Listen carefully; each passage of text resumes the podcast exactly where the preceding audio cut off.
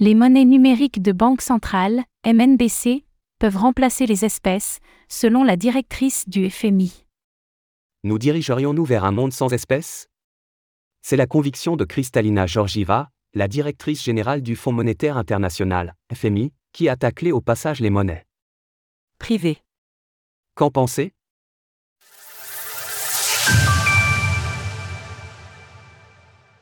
La directrice du FMI envisage un avenir basé sur les MNBC. Kristalina Georgieva a fait part de cette opinion lors d'un discours donné hier, au Festival FinTech de Singapour. La directrice générale du FMI se montre très enthousiaste en ce qui concerne les monnaies numériques de banque centrale, au point d'envisager un avenir où elles viendraient supplanter les espèces.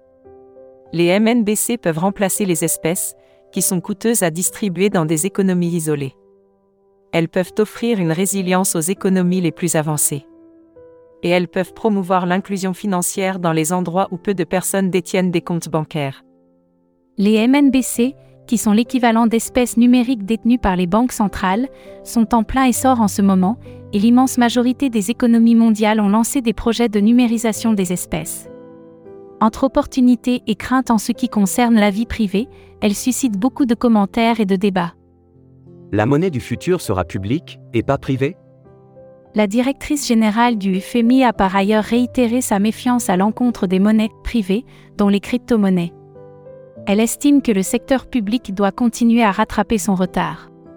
Le secteur public doit se préparer à déployer des MNBC et des plateformes de paiement liées dans le futur. Nous devons tendre une nouvelle voile et prendre plus de vitesse.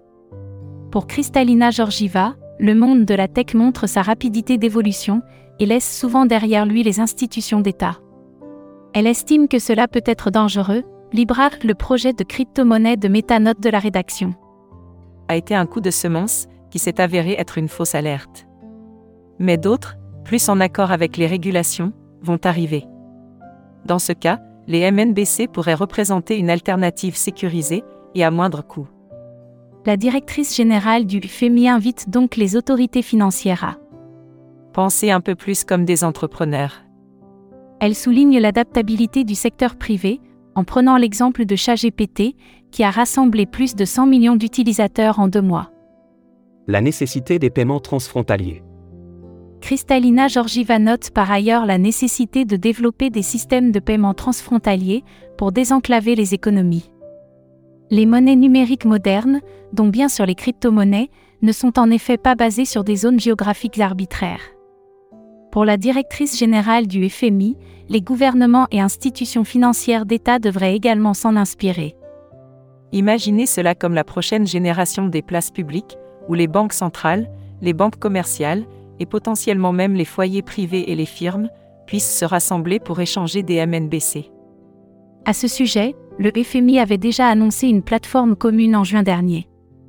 L'institution internationale n'a jamais caché sa grande méfiance du secteur des crypto-monnaies, allant jusqu'à envisager l'interdiction de certaines d'entre elles en début d'année. Mais les MNBC parviendront-elles à être développées suffisamment rapidement et à prouver leur intérêt face à des monnaies privées plus flexibles, plus rapides et plus décentralisées? C'est ce qui va se jouer dans les prochaines années. Retrouvez toutes les actualités crypto sur le site cryptost.fr.